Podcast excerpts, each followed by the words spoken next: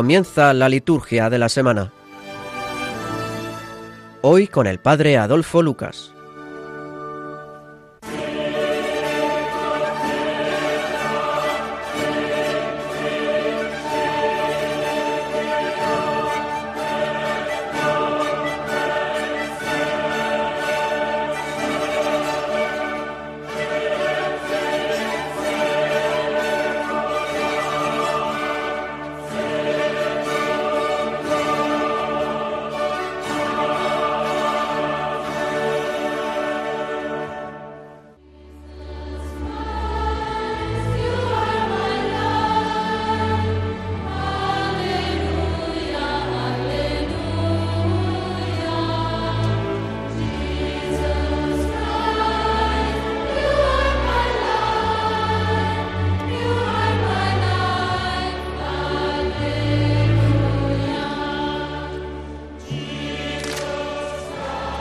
Dios, que en la humillación de tu Hijo levantaste a la humanidad caída, concede a tus fieles una santa alegría para que disfruten del gozo eterno los que liberaste de la esclavitud del pecado. Por nuestro Señor Jesucristo, tu Hijo, que vive y reina contigo en la unidad del Espíritu Santo y es Dios por los siglos de los siglos. Amén. Amén.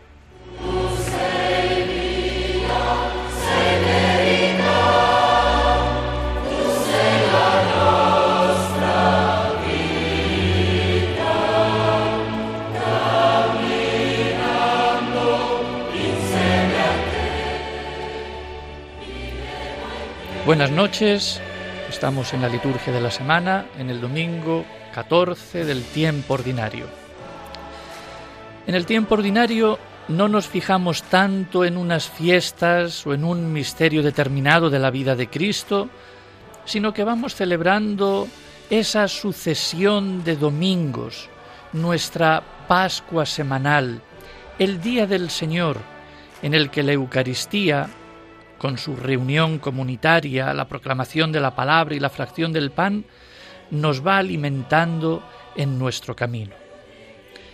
Hoy, por ejemplo, en el Evangelio de Lucas, escuchamos cómo Jesús se quiso servir de la ayuda de los setenta y dos discípulos a quienes envió a evangelizar a los pueblos. Y a la vez leemos ya el último pasaje de la carta de Pablo a los Gálatas. La palabra de Dios es la mejor escuela de nuestra formación permanente y la Eucaristía nuestro mejor alimento para el camino.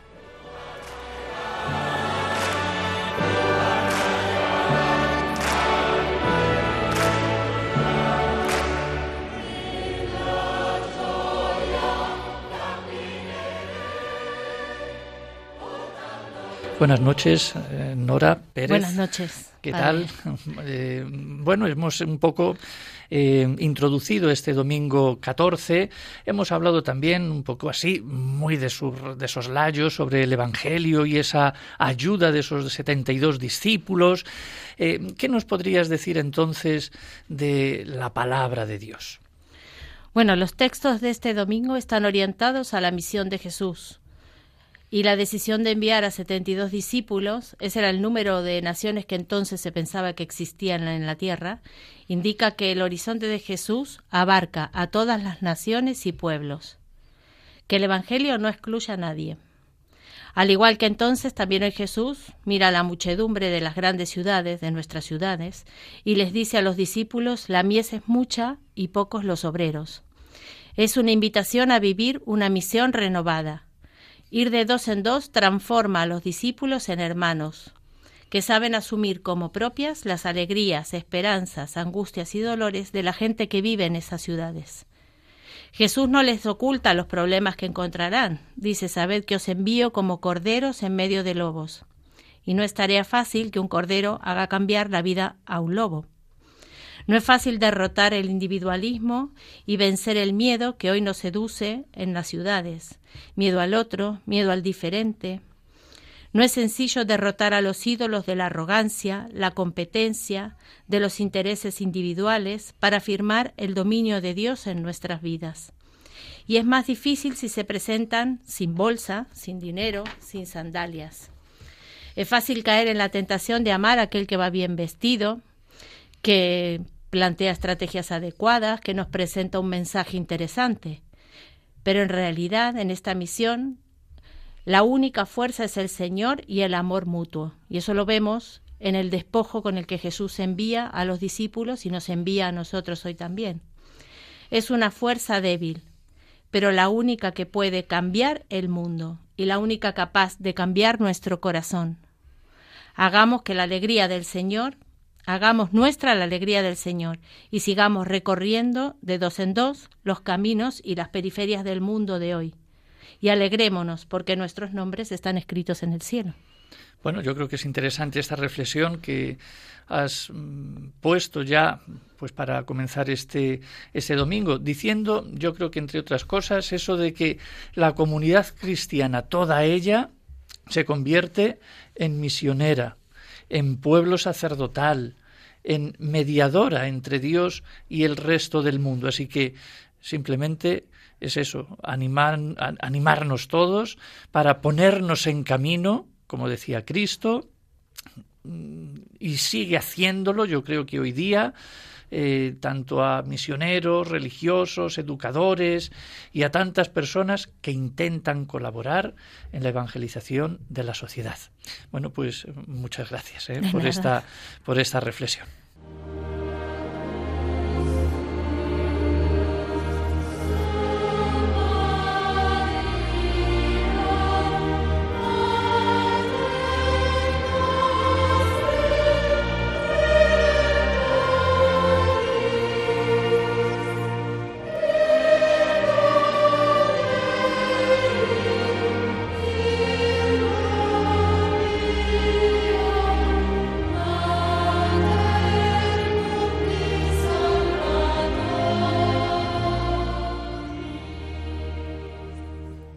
Esta semana también, como santoral que tenemos, bueno, pues todos los días, como bien saben, tenemos eh, santos. Quizá el santo más destacado de la semana sea el jueves, día 11 de julio, San Benito. Qué gran San Benito este, es el, el, el Benito de la fe, diríamos. Llamémosle incluso Benedicto eh, endosa esa cogulla negra, esa estola, la mitra, báculo, incluso la cruz pectoral, que no se generalizó hasta el siglo XIX. Benito es un gigante de la historia, como dijo San Juan Pablo II. Europa le debe todo, incluso la democracia cristiana el libro, la cruz, la azada y no sé cuántos instrumentos más tienen a Benito por mentor. A tal gigante también el Papa Pablo VI le confió el patrocinio sobre el continente. Lo cierto es que el patrono de Europa le nacieron hermanitos, Está también Cirilo y Metodio, y por aquello de las cuotas también Santa Brígida, Catalina de Siena y Edith Stein. Por lo tanto, la liturgia europea se va llenando de fiestas.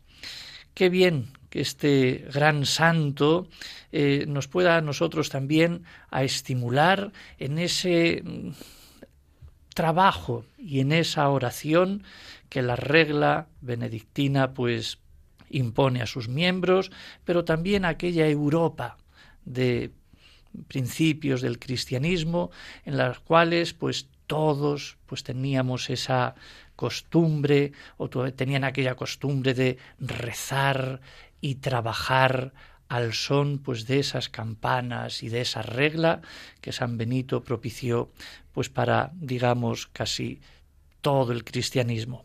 Así que gracias a él el cristianismo se afianzó en Europa. Qué importante es hacer la misión y qué importante es también pues eh, que hoy día pues estos esta orden religiosa pues también nos pueda decir a nosotros eh, y dar esa pauta para seguir adelante en nuestro cristianismo con esa oración ora et labora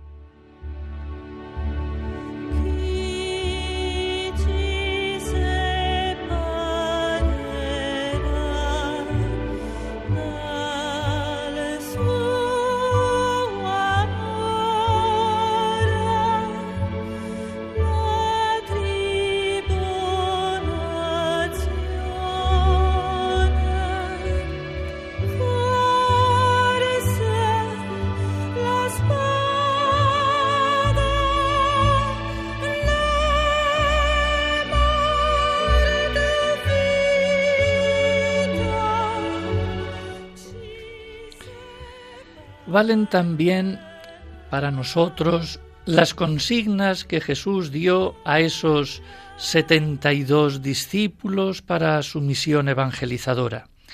Son consignas que parecen como calcadas de las bienaventuranzas que leíamos hace pocos domingos. Esa humildad, espíritu de pobreza, actitud de paz, aceptación de las persecuciones. Ante todo, somos enviados. La iniciativa es de Cristo y por eso nos dice que debemos orar para que Dios siga llamando y enviando, que siga suscitando vocaciones de cristianos que quieran colaborar en la evangelización de este mundo, la evangelización de los niños, de los jóvenes, mayores, sanos, enfermos, de pueblos que nunca han oído hablar de Cristo y de los que pertenecen a países de vieja raigambre cristiana, pero que necesitan siempre de una nueva evangelización, porque en realidad nadie nace cristiano. Por lo tanto, las lecturas de este domingo y esa misión que se nos está pidiendo en realidad es precisamente iniciativa de Dios. Todos somos enviados. La mies es mucha, dirá Jesús. Los dispuestos a colaborar con Dios, pocos. Todos deberíamos preocuparnos, preocuparnos por las vocaciones. En realidad los campos de trigo necesitan braceros que trabajen en la siega, los árboles frutales gente que recoja la fruta. Y ahora, con más urgencia que nunca, en este clima tan secularizado y distante de Dios, los cristianos nos debemos sentir pregoneros del Señor, y trabajadores en su campo, cada uno en su ambiente. Jesús les recomendó, por otra parte, como veremos en el Evangelio, que no llevaran demasiado equipaje para su misión, porque les estorbaría. Él dirá no llevéis talega, ni alforja, ni sandalias. Y es que los testigos de Jesús, sobre todo los misioneros, sacerdotes religiosos, deberíamos llevar una vida sobria y mantenernos libres de intereses y posesiones para estar más disponibles para la tarea fundamental. Pero esto todos también. Otro aspecto del que Jesús avisa es que sus discípulos han de estar dispuestos a que en algunos lugares les reciban bien, pero que en otros son rechazados no nos ha prometido que siempre seremos acogidos y que nos va a resultar fácil nuestro testimonio de vida. A veces, como en el caso de los setenta y dos, nuestro trabajo se verá acompañado de un claro éxito y nos sentiremos satisfechos. Hasta los demonios se nos someten en tu nombre, dirán aquellos setenta y dos. Ojalá tengamos a alguien, como lo tuvieron aquellos, eh, en los cuales poder compartir nuestros interrogantes y dificultades y también nuestras alegrías. Por eso, que sepamos rezar nuestra experiencia, tanto si es buena como mala, que la convirtamos en alabanza y en súplica ante Dios, porque Él sigue moviendo los corazones de muchos e iluminando a los de corazón sencillo, triunfando de los poderes del mal y abriendo las puertas del reino a muchas personas. Y por último, ir como ovejas en medio de lobos significa también que nuestros métodos no han de ser ni de violencia ni de imposición, sino de suavidad y persuasión. Si nos rechazan, no tendríamos que intentar tomarnos la justicia por nuestra mano, condenando a derecha y a izquierda. El domingo pasado algunos apóstoles querían caer querían hacer caer fuego y un castigo sobre aquellos que no les recibieron. Pero Jesús les tuvo que corregir. Pues sí, en definitiva, eh, eh, somos todos enviados y enviados con estas consignas de esa humildad, de esa paz, de esa persuasión, teniendo simplemente a Dios como equipaje. Bueno, pues tenemos también aquí a Alicia Peralta. Buenas noches. Hola, buenas noches, Adolfo. Bueno, pues Alicia es eh, colaboradora allá en la parroquia de Nuestra Señora del Collado, en Segura de la Sierra, Jaén. Un saludo también para todos los habitantes y parroquianos de aquel bonito pueblo. Así que eh, hemos estado hablando un poco en torno a este Evangelio, de la, de la misión. También los laicos pues tienen su misión, su colaboración. ¿Qué se puede hacer entonces a este respecto? Y mm, yo sé que tú ayudas bastante en toda, en toda la parroquia, en el pueblo y allá donde estás, con tu buen hacer. Entonces, Explícanos un poquito esta, esta colaboración, esta experiencia, un poco a raíz de este Evangelio de hoy. Pues nosotros estamos en un pueblo, como ya has dicho, en un pueblo pequeño de la provincia de Jaén, que se llama Segura de las Sierras. Pertenecemos a la diócesis de Jaén. Y este año, el año 2019, está siendo para la diócesis de Jaén el año de la misión. Entonces, ¿qué se pretende con esta, con esta misión diocesana? Pues queremos que sea un impulso que anime el Espíritu Santo y que nos mueva a todos. Entonces, la finalidad, como antes has dicho, de esta misión es que nos sintamos eh, discípulos misioneros dispuestos a hacer pues siempre el primer anuncio del Evangelio a quienes nunca lo han oído, porque hay personas que nunca lo han oído. Queremos llegar a esas personas que nunca lo han oído. Pero también queremos que, que nos escuchen los que alguna vez no escucharon y dejaron, lo dejaron y nos olvidaron. Queremos llegar a esa, a, esa generalidad de personas. Entonces la misión, la misión que estamos llevando a cabo en esta diócesis de Jaén, es, en primer lugar, tiene que partir, tenemos que tener en cuenta que tiene que partir del corazón de cada cristiano. Pero claro, hay que instrumentalizarlo. Y entonces, pues, se tiene que instrumentalizar a través de las parroquias, que es donde habitualmente, pues, los cristianos viven la fe en comunidad. Entonces, pues, se, pretende que se lleve a cabo, que ya se está llevando, de hecho, a, a cabo, pues, preparando y formando a los agentes de la misión parroquial que son catequistas y animadores de grupo. Yo quisiera recargar que nosotros vivimos en un pequeño pueblo, estamos alejados de Jaén, de nuestra diócesis. Entonces, nosotros vivimos en una misión constante. Nosotros nos preocupamos los unos por los otros y nos ayudamos todos. Yo siempre digo que nosotros somos una gran familia, pero dentro de una pequeña comunidad. Eh, somos conscientes de que vivimos alejados de la ciudad y nos cuesta también acceder a, las actividades mm, pastorales que se llevan a cabo en Jaén. Pero nosotros hemos adaptado la misión a las circunstancias que tenemos.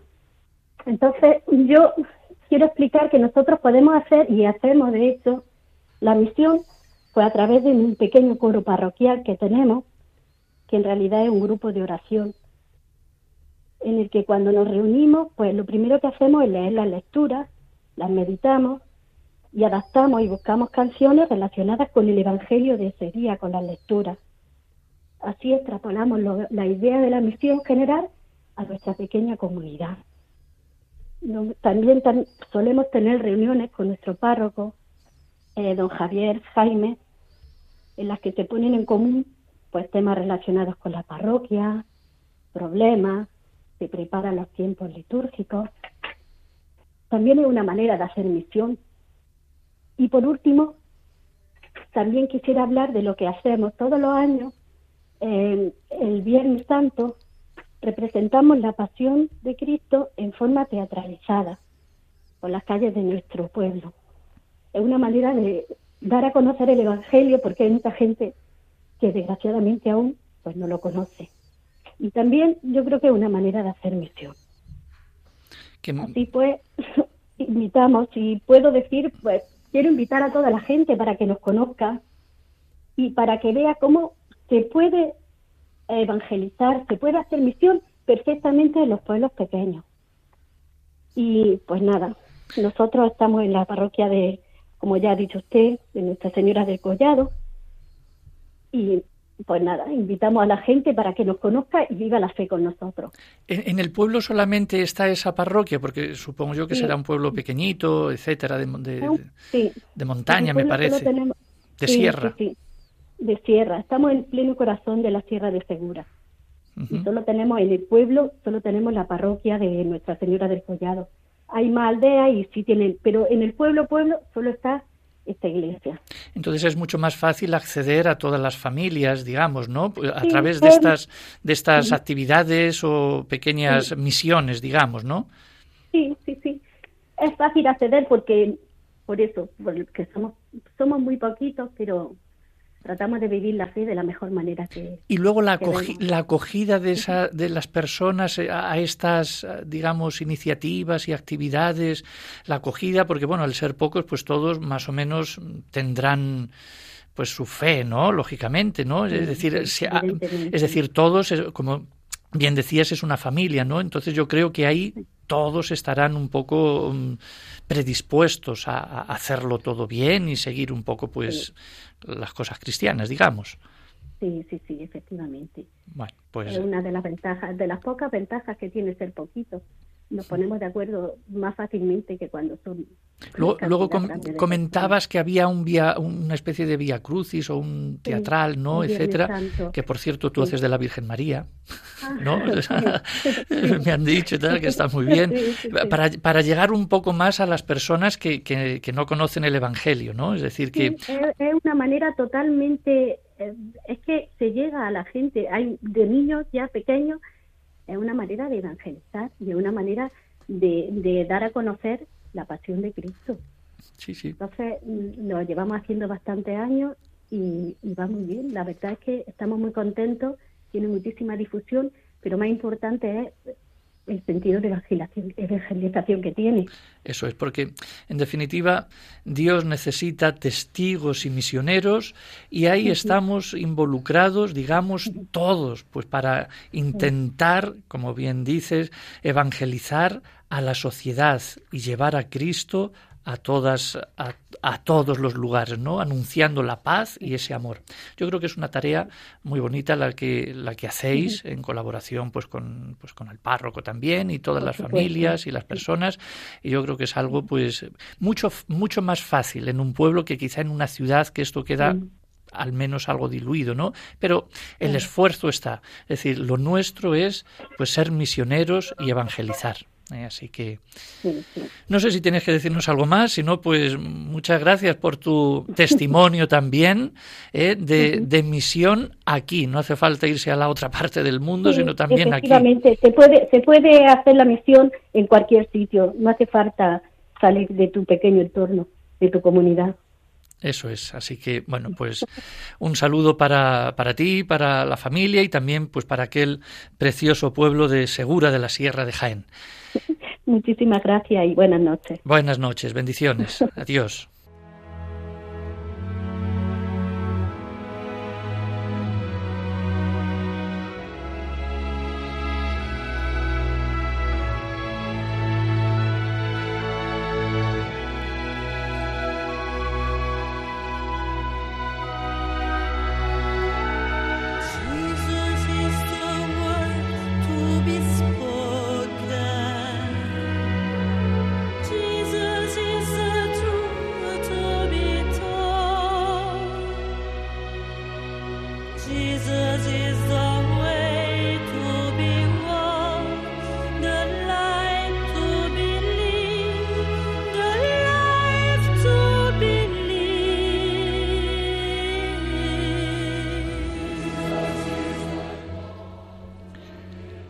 La liturgia y también la piedad popular tiene un doble lenguaje, el verbal y el no verbal, es decir, las palabras y los gestos y acciones.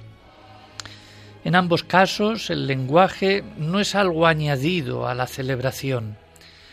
El doble lenguaje está íntimamente unido e integrado en la propia celebración. Lo verbal son las palabras, los cantos, lo no verbal, los gestos, los símbolos, las posturas, el silencio, los vestidos, el arte, las imágenes, los colores, los movimientos, las acciones. Somos el pueblo de Israel escucha y alaba a tu Dios Sión, pero también hemos recibido el encargo, haced esto. Por eso nuestra oración está hecha de palabras y de acciones, porque la salvación alcanza a toda la persona, también a nuestro cuerpo, nuestra corporalidad. Además de, este lenguaje no verbal, quizás se nos mm, esté tachando en nuestra liturgia de que eh, utilizamos demasiadas palabras, eh, nos centramos excesivamente en el libro, en lo que es, sí, la palabra, lo racional, y usamos más bien poco la expresión corporal, eh, lo visual, y nos quedamos un poco con esa, digamos, otra las, las palabras, todo eso, ¿no? Es decir, hablamos demasiado, dejamos poco tiempo a ese silencio, a esa contemplación. En definitiva, el lenguaje no verbal es importantísimo también y hay que digamos, estudiarlo y proporcionarlo. Eh, y eso es una de las cosas que la Asociación de Española de Profesores de Liturgia, en el próximo mes de agosto, del 27 al 29, allá en Guadarrama, pues se tratará de esto, el lenguaje no verbal en la liturgia, y se hablará, entre otras cosas, del aspecto antropológico, es decir, la corporalidad cristiana y la experiencia litúrgica, o por ejemplo se hablará del silencio, de las rúbricas, de la ambientación del espacio litúrgico, el gesto, digamos, eh, toda esta, digamos, eh, cuestión que yo creo que debemos todos potenciar y se van dando pasos, aunque todavía un poco tímidos. Bueno, para hablarnos un poco también de esto tenemos al padre Ramón eh, Navarro. Buenas noches. Muy buenas noches, Rodolfo, ¿qué tal? Muy bien, bueno, pues eh, ya, eh, Padre Ramón, ya hemos hablado muchas veces con, contigo y bueno, pues doctor en liturgia y luego pues allí en Cartagena, Murcia, pues como delegado de, de, liturgia y luego consultor también de liturgia en la Conferencia Episcopal Española, así que bueno, también. Muy bien. ¿Qué nos puedes decir entonces de esto del lenguaje no verbal? Uy, madre mía, tantísimas cosas se podrían decir. Pero quizá lo más importante lo has dicho tú en la introducción. Es verdad que muchas veces nuestras celebraciones, eh, pensamos, por ejemplo, cuando las preparamos, pues preparamos las lecturas, por ejemplo, imaginemos un equipo, un equipo litúrgico, ¿no?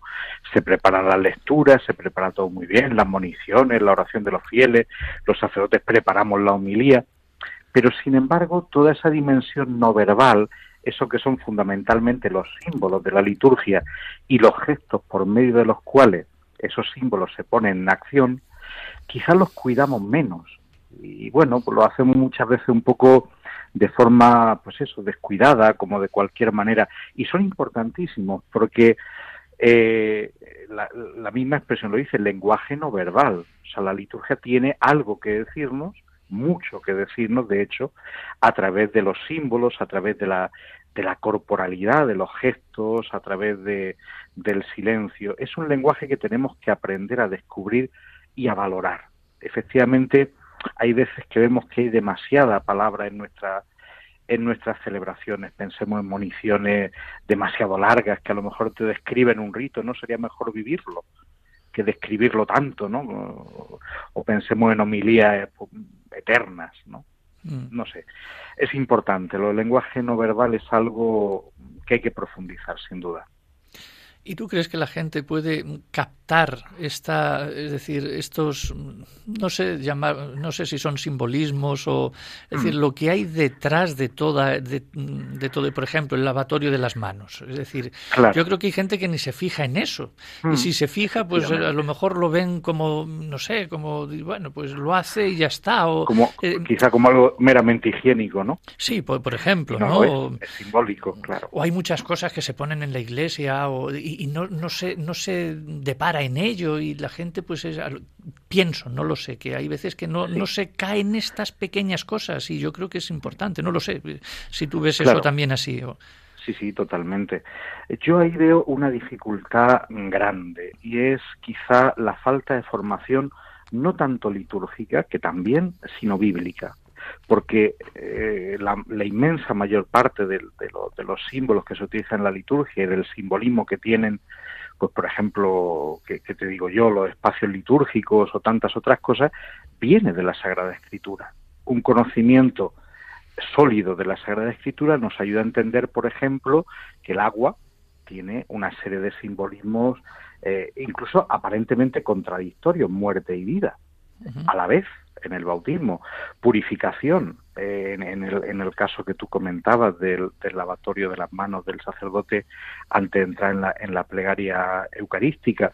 Entonces, es necesaria una catequesis, y, ahí está el problema, cuándo y cómo darla, en la que se profundice en ese simbolismo a partir de la Biblia y, en, y, aterrizando en concreto a la función que tiene cada uno de los símbolos en la liturgia y de los gestos, porque la gestualidad también es muy importante, es todo nuestro cuerpo el que se pone también al servicio de la liturgia, desde algo tan sencillo como escuchar, mm. que eso ya implica que el cuerpo está en tensión, eh, queriendo recibir una palabra hasta los distintos gestos que aparecen tanto de los fieles como del ministro. Sí. Sí, sí, es que es eh, realmente eso, es, estar un poco en, no en tensión, sino en participación todo nuestro ser. ¿eh?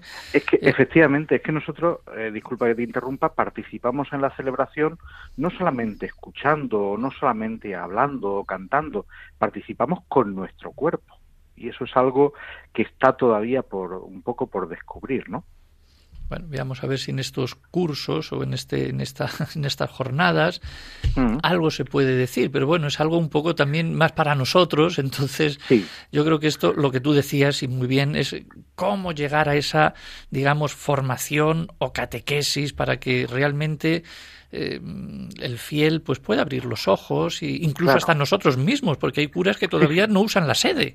Y, ah, y entonces, claro, y si uno la usa, la gente dice, pero bueno, ¿esto qué es? ¿no? Y empiezan la misa desde el altar. Entonces, todo tiene un porqué, lógicamente, ¿no? Sí, sí, y eso es lo que hay que aprender a descubrir mm, no desde mis gustos o no desde mis criterios, que a veces pueden ser más o menos acertados, sino realmente desde, desde, lo que la Iglesia nos ofrece a través de la, de la liturgia. Y están los libros litúrgicos que nos ayudan a descubrir esto, porque la mismas introducciones de los libros litúrgicos tienen una, una riqueza muy grande para, para, poder empezar, especialmente por parte de los sacerdotes, obviamente, a, a, recabar ese, ese, ese sentido y a poder transmitirlo, que, que, es, lo, que lo más importante en una catequesis que sea adecuada para los fieles. Eso es. Bueno, pues, pues esperemos que poco a poco esto vaya cambiando también, vayamos concienciándonos y bueno, pues que nuestro, todo nuestro ser, pues alabe al Señor, eh, como dice también el Salmo. Eh, bueno, nos veremos allá en las Jadas, allá a finales de agosto. Muy bien, pues, pues muchas gracias. Un buen verano también y un abrazo. Gracias, Padre. Otro para vosotros. Dios. Dios.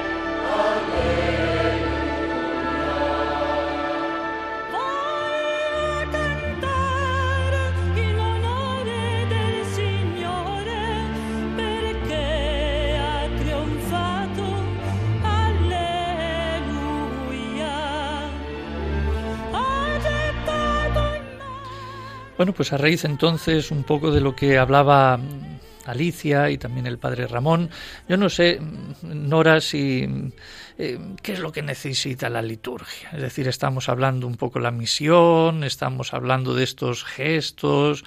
Tú que tienes también experiencia de otras comunidades, eh, también parroquias e incluso pues allá quizá en Argentina, aunque es algo ya un poco más, eh, más lejos, que te queda un poco más lejos. no sé, ¿cómo ves un poco esto? es decir, ¿qué, qué necesita la liturgia? Lo hemos comentado alguna vez por ahí, así, entre pasillos, ¿no? Pero, eh, dinos. Como decía recién el padre Ramón, yo pienso que lo que necesita es formación, pero no una formación académica, sino una formación que empiece con los niños, en la catequesis. A los niños hay que empezar a explicarles las cosas, porque llegan a la catequesis a veces sin, digamos que casi en estado pagano, ¿no? Sin saber eh, rezar ni, hacer la señal de la cruz. Eh, entonces hay que explicarles desde el principio y de a poquito, no solo a los niños, también a los papás, porque muchos tampoco, o sea, muchos traen a los niños porque toda la vida se hizo, otros los traen por religiosidad popular, pero en rigor no tienen tampoco la conciencia de, de qué están haciendo. Entonces, formar un poco a través de, la explicación más sencilla, ¿no? O sea, a ver, hacemos la señal de la cruz, ¿por qué la hacemos? ¿Qué significa? ¿Cómo se hace correctamente? Eh, y lo que significan también un poco las partes de la, de la misa, de, la iglesia, de la iglesia, las, partes, de, la, misa también, cómo entrar a la iglesia, exactamente, es decir, el, significado sagrado que tiene un poco todo, ¿no? todo eso es liturgia, no es liturgia es lo la rúbrica ni sino es un poco un, un estado o un estilo de vida, vamos a decirlo así. Entonces, bueno, pues sí se necesita en primer lugar, según según tú y según yo y según todos, yo creo también, pues esa, esa pequeña formación. Pero hay que ver cómo se hace, porque hay veces que eh, llegamos y, o no se entiende, es decir, lo que es la Eucaristía o el, significado de entrar, o no se entiende bien, o solamente una vez a la semana, o si es que es una vez a la semana y luego van a su casa y ven otra cosa, es decir, que yo creo que también hay que hacer una continuidad también en casa de todo esto. Es decir, si no, es, eh, bueno, puedes rezar el credo una vez y luego ya, como dentro de un mes vuelves a rezarlo, ya se te olvida y no lo has vuelto a rezar en todo este tiempo, ¿no? Por decir, yo creo que también. Sí, eso es cierto. Lo que pasa es que a veces es complicado, ¿eh? Esto de las familias muchas veces es complicado porque se da como a los niños un doble mensaje vamos a hacer esto, pero solo en estas cuatro paredes. Y salimos y seguimos nuestra vida como si esto no hubiese sucedido. Entonces lo que hay que buscar es compaginar la fe y la vida. O sea, no perder de vista que esto que hacemos el domingo o días de semana, el rezar juntos, todo esto nos nutre para cambiar nuestra vida, para realmente ser, como decíamos antes, misioneros, ¿no? O sea, Claro, tú lo has dicho, es decir, juntos. Es decir, y juntos es comunidad. Claro. Es, decir, no es algo mío, eh, que yo me lo guiso, yo me lo como y... No, es, que no se puede vivir la fe en soledad. Eso es. no se puede vivir como individual la fe. La fe es colectiva. Jesús no, no fue él solo recorriendo los caminos, él iba con sus discípulos, buscó un grupo, lo formó, les enseñó, porque también eran un poco sí, cabezotas a veces. Sí, sí, sí, claro. Es interesante entonces este, este apunte que, que ha salido, ¿no? Esto de la, de la comunidad, del, estar juntos. Y eso es la misión también, porque uno va a hacer misión, pero no, no a la pared o, o, él solo, ¿no? Sino que es, también repercute entonces a los demás. Bueno, esto es un tema, pues aquí para, para hablarlo y... Bueno, ¿tú también haces algunas pequeñas misiones o tienes algún... algún no sé, alguna comunidad para estar juntos o estás ahí a la comunidad de San Egidio ah, y hago el servicio a los ancianos. O sea, vamos por ahora solamente una vez a la semana en esta residencia que voy yo. Hay otras personas que van a otras y más tiempo.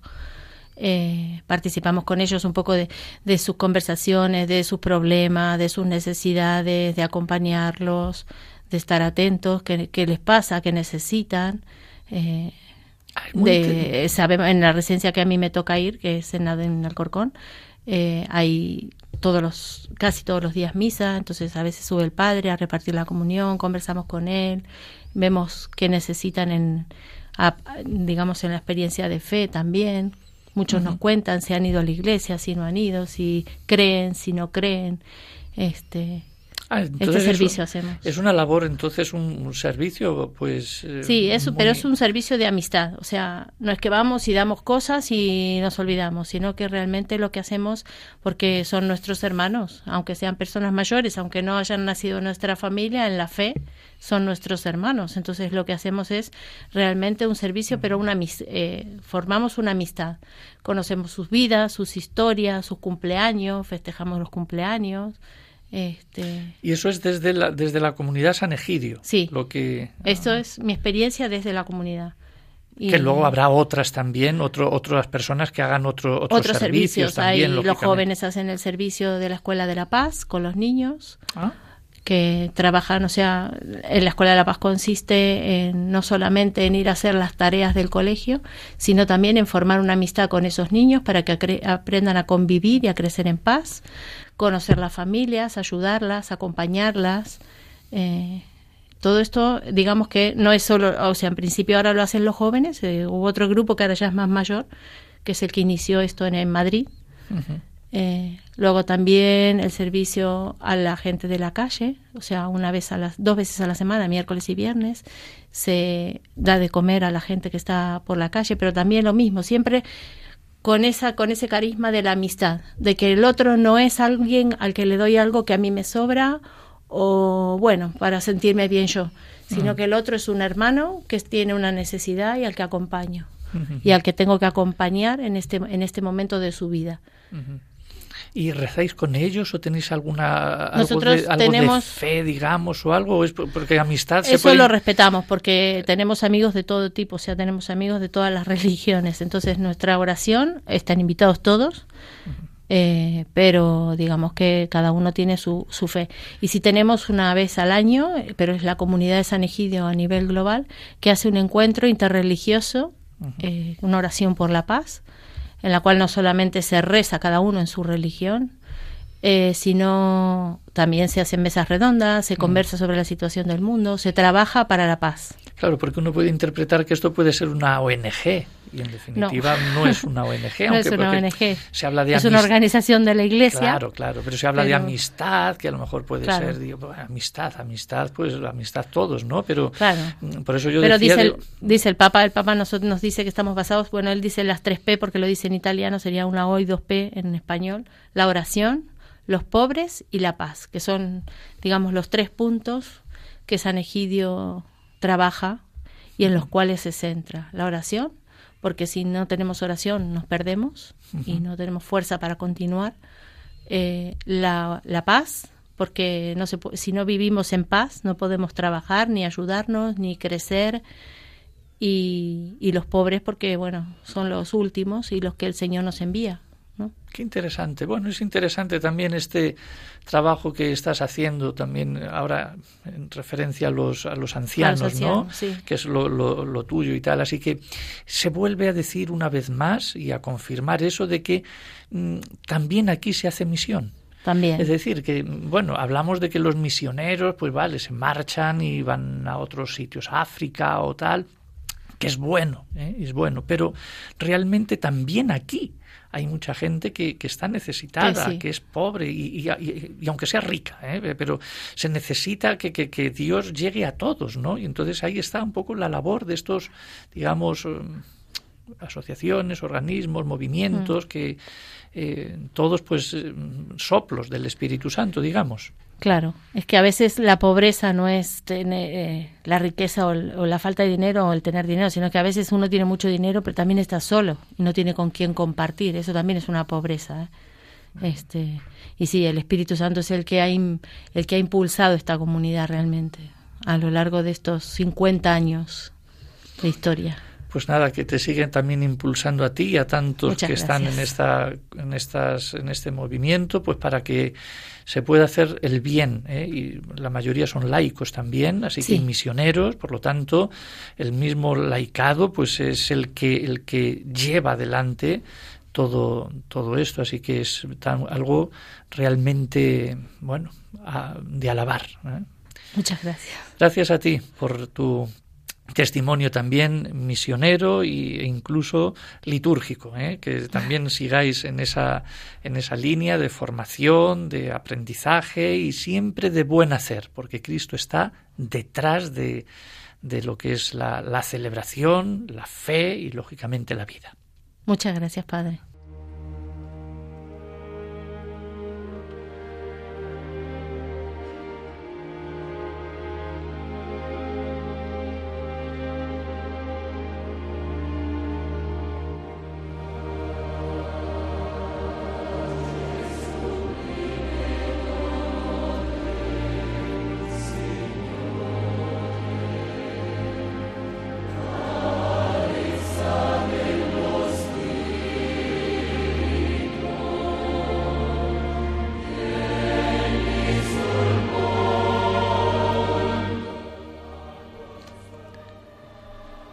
Cuando el dolor y la debilidad nos visitan, cuando la enfermedad se apodera de nosotros o cuando la vejez se deja, nos deja sin fuerzas, pues Jesucristo se acerca a nosotros como en Palestina se acercó a los enfermos y a los pobres y nos da la mano y nos acompaña y renueva nuestro ánimo y alivia nuestro sufrimiento y nos llena de fortaleza del Espíritu para vivir el dolor unidos al dolor de su pasión y nos salva. Por eso vale la pena recibir el sacramento de la unción de los enfermos. ¿Sufre algún familiar o un amigo una grave enfermedad? ¿Se encuentra algún familiar o amigo notablemente debilitado por la vejez? No le neguemos la oportunidad de vivir ese encuentro con el Señor para que le dé su gracia y su fortaleza. Avisemos al sacerdote y que venga a ungirle y a rezar con él y con nosotros. No dejemos la unción de los enfermos solo para los que ya están inconscientes. Ha sido una pena que a lo largo de los siglos ese sacramento perdiera su valor y su sentido inicial. Poco a poco la unción de los enfermos se fue convirtiendo en un sacramento para el momento de la muerte. Se llamaba al sacerdote cuando el enfermo estaba en la agonía o incluso ya muerto. Para no asustarle, se decía, porque con la venida del sacerdote se entendía como que ya el enfermo no tenía ninguna esperanza de vida. Por eso el sacramento pasó a conocerse con el nombre de extrema unción, como un último aviso, un pasaporte para la muerte. Bueno, afortunadamente ahora sabemos que eso ya no es así. Y sabemos que la unción es el sacramento para acompañar la enfermedad grave y la debilidad de la vejez con la fuerza del Señor. Y sabemos que vale la pena que el enfermo reciba este sacramento cuando está consciente y que le acompañen en ese momento de fe y de oración sus familiares y si es posible también los que le atienden y cuidan. Por lo tanto, celebrar el sacramento de la unción es reunirse en torno al enfermo y compartir con él el cariño, la fe y la esperanza, unidos en iglesia, en comunidad, como hablábamos antes, Nora, en, en esa comunidad. Luego escuchamos la palabra de Dios, puesto que Cristo es el que anima al enfermo. Luego rezamos juntos al Señor para que llene al enfermo de su bondad, con su gracia, con su fuerza, y le dé salud y salvación. Luego el sacerdote impone la mano al enfermo, como hacía Jesús, y ora por él. Y finalmente, como momento culminante, lo unge con óleo, un óleo bendecido por el obispo o por el mismo sacerdote, diciendo, Por esta santa unción y por su bondadosa misericordia, te ayude el Señor con la gracia del Espíritu Santo. Amén. Para que libre de tus pecados te conceda la salvación y te conforte en tu enfermedad. Amén.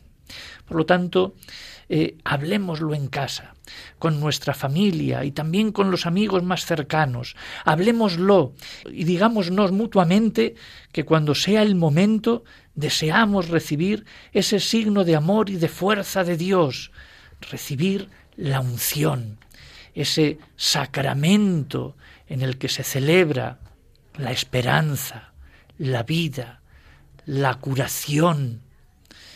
A veces en el hospital, en la parroquia, donde haga falta, pero tengamos en cuenta que ese sacramento no es muerte, sino que es presencia y gracia de Dios. Es siempre esperanza para el enfermo.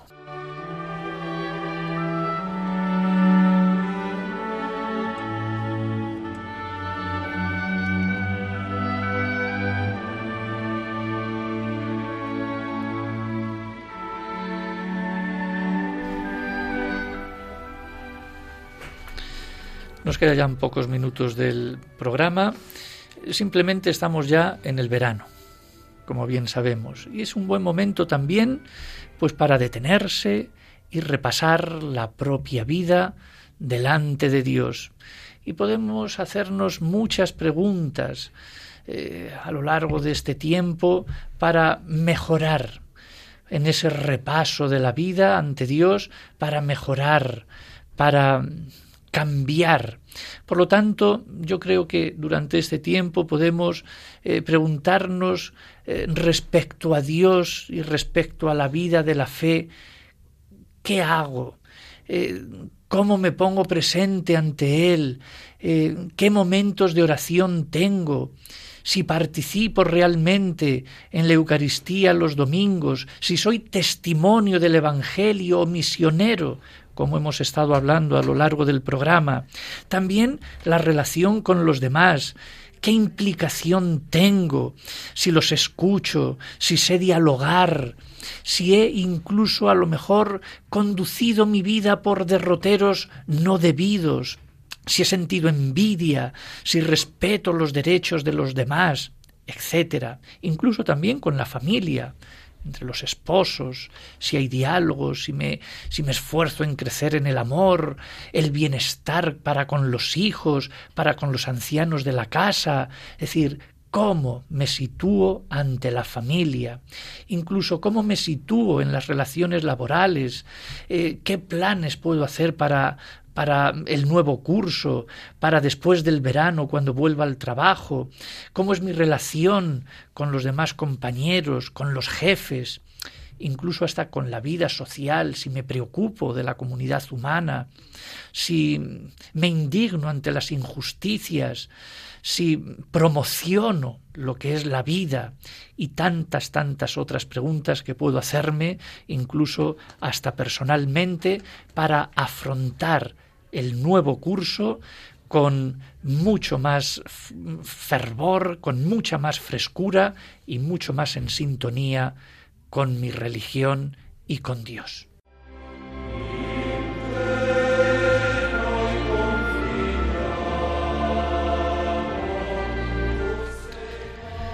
Pues nos despedimos entonces ya, mm, deseándoles pues una feliz semana allá donde estén ustedes.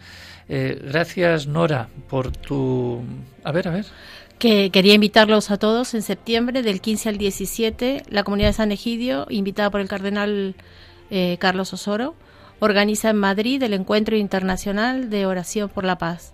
Eh, cualquier consulta pueden ver en San Egidio Madrid, en la página San Egidio Madrid para poder apuntarse y participar, que es muy interesante y además es realmente un poco de misión en nuestra tierra. Nos acercaremos entonces a este a este encuentro porque también es bueno conocer estas estas pequeñas misiones que, que, hacéis y bueno pues este este grupo. Gracias Nora entonces por la palabra de Dios que nos dijiste al inicio y por este testimonio. Y también pues gracias a Alicia Peralta desde allá, desde Segura de la Sierra, y también al padre Ramón Navarro, desde Cartagena, donde nos ha hablado un poquito de este lenguaje no verbal en la liturgia. Y a todos ustedes decirles que muchas gracias también por estar ahí escucharnos, eh, escuchándonos fielmente semana a semana para introducirnos ya con otro con otro punto de mira en una semana más que nos concede Dios de vida y bueno, pues introduciéndonos en este verano que siempre tenemos que replantearnos cosas y vivirlo con, con ilusión y con mucho amor. Buenas noches. Buenas noches, que Dios les bendiga.